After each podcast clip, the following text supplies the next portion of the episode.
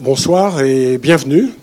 Euh, merci d'être euh, si nombreux. C'est l'inauguration de la neuvième saison de nos plans cultes. Et je crois la salle ce soir est pleine.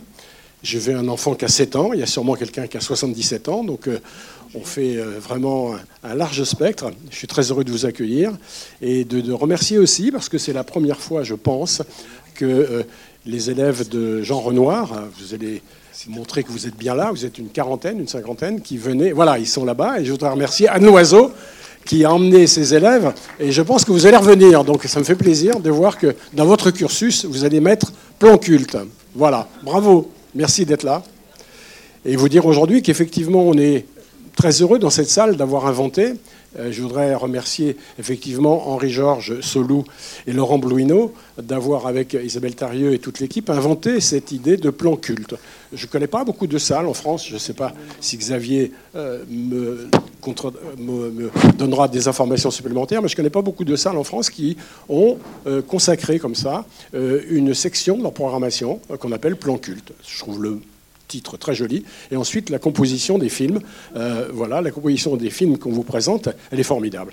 Et moi, je pense que c'est une bonne idée aussi que peut-être il y a une école de cinéma qu'on peut trouver dans ces 10-15 films, venir les voir, les découvrir. Plan culte parce que ce sont des films qui sont restés dans la mémoire. Ils ne sont pas si vieux que ça, mais ils restent dans la mémoire. Et s'ils restent dans la mémoire, il y a sûrement des bonnes raisons. Et aujourd'hui, les revoir, et ça je pense, je vais laisser Xavier le dire, les revoir, je pense que c'est à la fois les découvrir pour ceux qui ne le connaissent pas et les redécouvrir pour ceux qui les ont déjà vus. Donc je pense que c'est une double raison d'avoir mis euh, cette euh, section en marche ici dans les 400 coups. Voilà, donc je voudrais vous accueillir.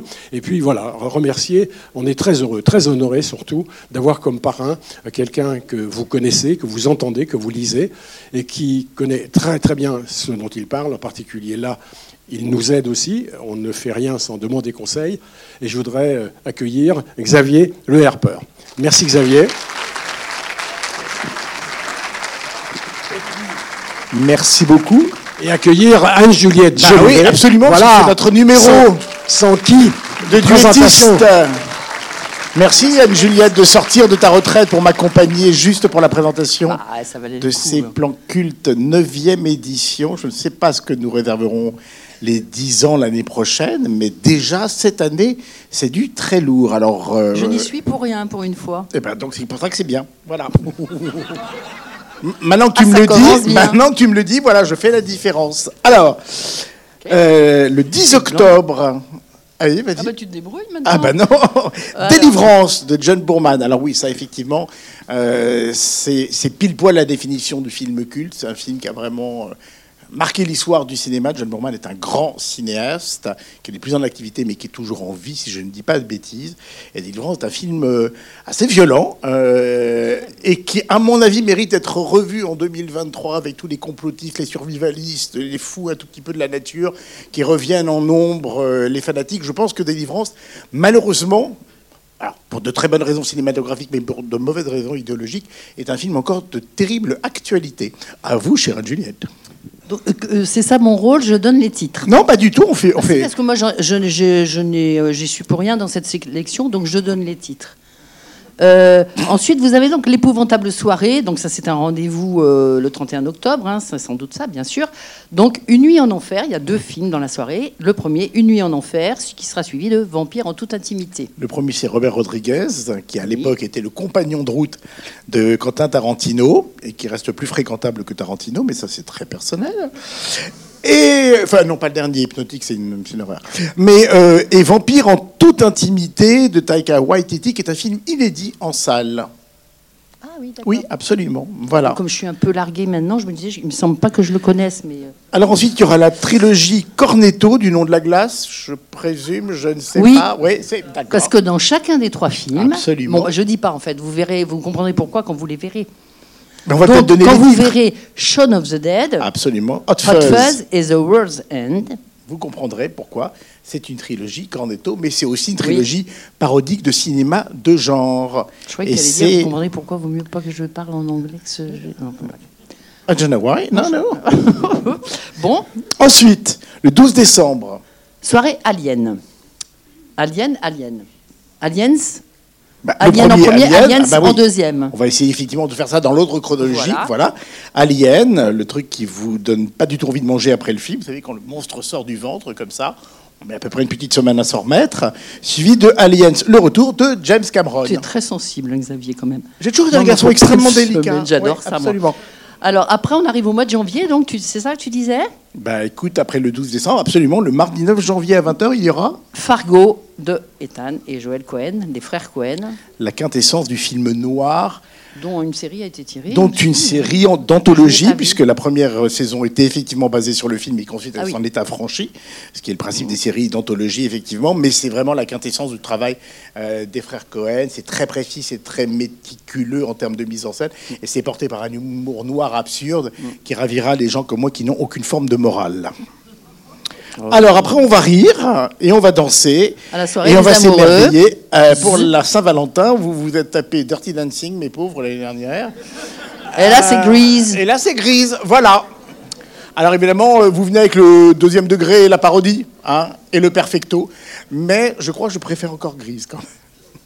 Met pas à la barre Mais c'est peu- voilà, bon, Voilà. bah, c'est pas grave, Voilà. c'est ta soirée ce soir, Mais les voilà, soirées ne seront pas les tiennes. Alors là, en revanche, je reviens Ah, absolument pour le 12 mars. Ouais, absolument. Cinémanga avec Ghost in the Shell, bon, bah, ça, on, on ne raconte même plus euh, tellement c'est culte, cultissime, quoi. Puis, euh, en termes de mise en hein. scène, c'est Et c'est absolument magnifique. C'est Mamoru Oshii qui a mis en scène. Et puis après, bah, moi, c'est un, Paprika. Peut-être un des cinq metteurs en scène au monde que je préfère, Satoshi Kon. Ah oui. qui nous a quitté extrêmement précocement. C'est un dieu de l'animation japonaise. Mais vraiment, je mots. Et on a eu quelques très très beaux moments ici, comme Akira.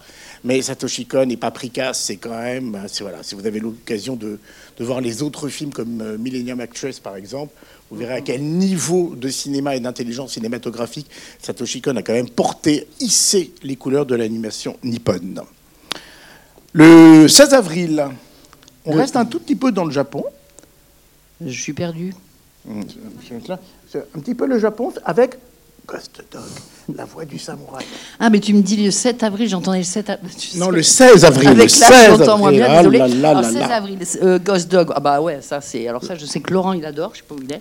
Laurent, il adore. Moi aussi, c'est un Bah, c'est film. magnifique. ouais, c'est magnifique. c'est- graphiquement, tout. c'est Bon, tous les films sont magnifiques. euh, Ça a l'air bête de dire ça, mais non, s'il y en a un quand même là, euh, c'est d'une élégance avec une. Ouais, et puis énorme, il, revisite le film de samouraï, puisque c'est quand même clairement un hommage Poétique. aussi, de manière absolument magistrale Ouais. et politique aussi. Et puis on terminera bah, par effectivement un film Scorsese. incontestablement réussi, remarquable. Casino le 14 mai en plein Cannes. Voilà. Presque. ouais. Mais vous aurez bien raison d'être là et pas à Cannes. Et ce sera la fin de cette neuvième édition, Ouais. en attendant la dixième. Ah, tiens donc. Voilà. Mais oui, parce que j'ai appris à compter et qu'il m'en reste quelque chose. C'est bien. Après 9 Bon. vient 10. Oui. Voilà. Et enfin, donc pour la, en tout cas pour la prochaine soirée, donc c'est délivrance. Vous avez des petits flyers à la sortie. J'oublie pas, euh, voilà. Vous avez les cartes pour toute l'année et que vous souhaitez.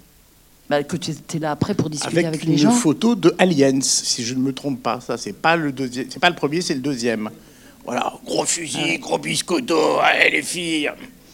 Ouais, ouais. Bon, Et maintenant, tu vas nous parler de Ferris. Et là, je te laisse tout seul. Alors, je suis quand même Voilà. particulièrement content cette année parce que ça fait quoi 7 ou 6, ou 7 fois que je viens et je Ouais. suis toujours venu avec des films hyper gore, hyper violents, hyper déprimants. Enfin, Akira, quand même, on a eu du très lourd. L'année dernière, je suis venu avec une voiture qui tuait tout le monde. euh, réflexion métaphorique sur la castration sexuelle masculine. Bon, quand j'ai vu les enfants de 5 ans devant moi, je me suis dit, oh là là, va falloir que je change quand même mon sujet. Heureusement, ils ne sont pas restés. Et là, pour une fois, je viens avec une comédie. Mais j'en suis fou de joie, j'en suis ravi. Et moi aussi, que là, parce que je l'ai pas vu. Alors ça. Alors il y a un trait d'union quand même, il y a un lien avec le film de l'année dernière, parce que Christine était une voiture rouge, très en colère, Et et cette année c'est une Ferrari, vous allez voir, tout aussi rouge, tout aussi rutilante. est le rouge. Absolument, et qui est un des personnages, on pourrait dire même principaux, de cette comédie. Alors je crois qu'il y a des enfants, T'en as un là. Donc prenez des notes parce que pendant 1h40, vous allez apprendre à désobéir, faire l'école buissonnière, faire croire à vos parents que vous êtes malade alors que vous allez très très bien, euh, passer une journée en dehors du lycée parce que ça ne vous intéresse pas du tout. Donc voilà, c'est un film qui déjà n'est pas vraiment très moral, on va dire, à ce niveau-là. C'est un film que moi j'avais vu en 86 lorsqu'il est sorti, voilà, ce qui ne me rajeunit pas. John Hughes, un cinéaste qui a tardé à acquérir les lettres de noblesse qu'il méritait tout à fait d'avoir. On a souvent présenté les films de John Carpenter, ils ont à peu près en même temps, euh, euh, et, sont apparus dans, dans, l'univers du cinéma. Carpenter a été un peu mieux repéré parce qu'il y avait quand même une ambiance, une critique de la société américaine. Mais John Hughes, de notre côté, du côté de la France, on considérait que c'était un mec qui était plutôt au premier degré de cette Amérique, euh, de l'argent, des Golden Boys, des années 80, des années Reagan. Et en fait, quand on s'aperçoit, en revoyant ce que j'ai fait pour préparer cette, euh, cette, soirée, quand on revoit le, film de John Hughes et qu'on se souvient d'un autre film de lui qui s'appelait Breakfast Club, on y reviendra, on y reviendra tout à l'heure, on se dit, mais en fait, pas du tout. Effectivement, sous l'apparence d'une comédie teenager, un peu insolente, très plan culte. C'est quelqu'un qui réfléchit énormément à ce qu'est l'Amérique. Alors effectivement, il est peut-être moins cynique qu'un John Carpenter quand il fait Halloween, la nuit des masques, peut-être moins virulent qu'un Wes Craven quand il crée le personnage de, de Freddy. Mais il y a un côté très persifleur dans le cinéma de John Hughes. On reviendra tout à l'heure d'ailleurs sur ces différentes pistes de lecture. Et puis c'est l'éclosion d'un acteur. Alors il était très connu à l'époque, c'était Matthew Broderick. Il avait fait quand même un ou deux gros succès au cinéma, dont War Games et Lady Hawk avec Michel Pfeiffer. Euh, il a 23 ans quand il fait ce film-là, donc il a presque 7-8 ans de trop que l'âge du personnage mais il est d'un charme et d'un charisme insolent. Et vous allez voir comment la caméra de John Hughes, le découpage de John Hughes, et là je suis ravi qu'il y ait des étudiants en, cinéma, entre autres, bien évidemment, parce que vous allez voir la, méticulosité du montage, c'est d'une précision sans nom. Et c'est vraiment en plus une école du cinéma, de la comédie, qui va donner naissance à énormément de choses. C'est-à-dire qu'il y a dans La folle journée de Ferris Bueller quelque chose qui va vraiment déferler dans la télévision américaine, la sitcom, la comédie burlesque. Donc il y a vraiment déjà toute une éclosion de différentes formes de comédie.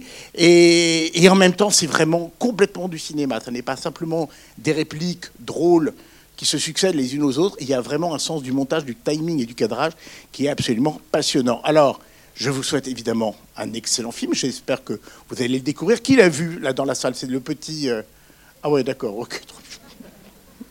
Bon. Eh ben, vous allez le revoir, hein Voilà. En même temps, si vous êtes là, c'est que ça vous dit quand même quelque chose. Et puis, euh, alors ceux qui l'ont vu le savent. Ceux qui ne l'ont pas encore vu vont le découvrir. Vous restez vraiment jusqu'à la dernière seconde. Méfiez-vous, le générique est un faux semblant, un faux ami. Et ceux qui ont vu Deadpool se souviennent qu'effectivement, il aura été cité justement à la fin du Deadpool. Entre autres. Parce que c'est un film qui a vraiment effectivement laissé une trace dans l'histoire du cinéma, même si à l'époque c'est un beau succès aux États-Unis et chez nous c'est beaucoup plus discret. Mais encore une fois, on ne l'avait pas encore vraiment distingué parmi les auteurs et on pensait que c'était juste un faiseur de comédie à l'américaine. Vous allez voir que c'est quand même éminemment plus intéressant et subtil que ça. Je vous souhaite un très bon film et on se retrouve juste après, si vous en avez envie, bien sûr, pour une discussion sur le film.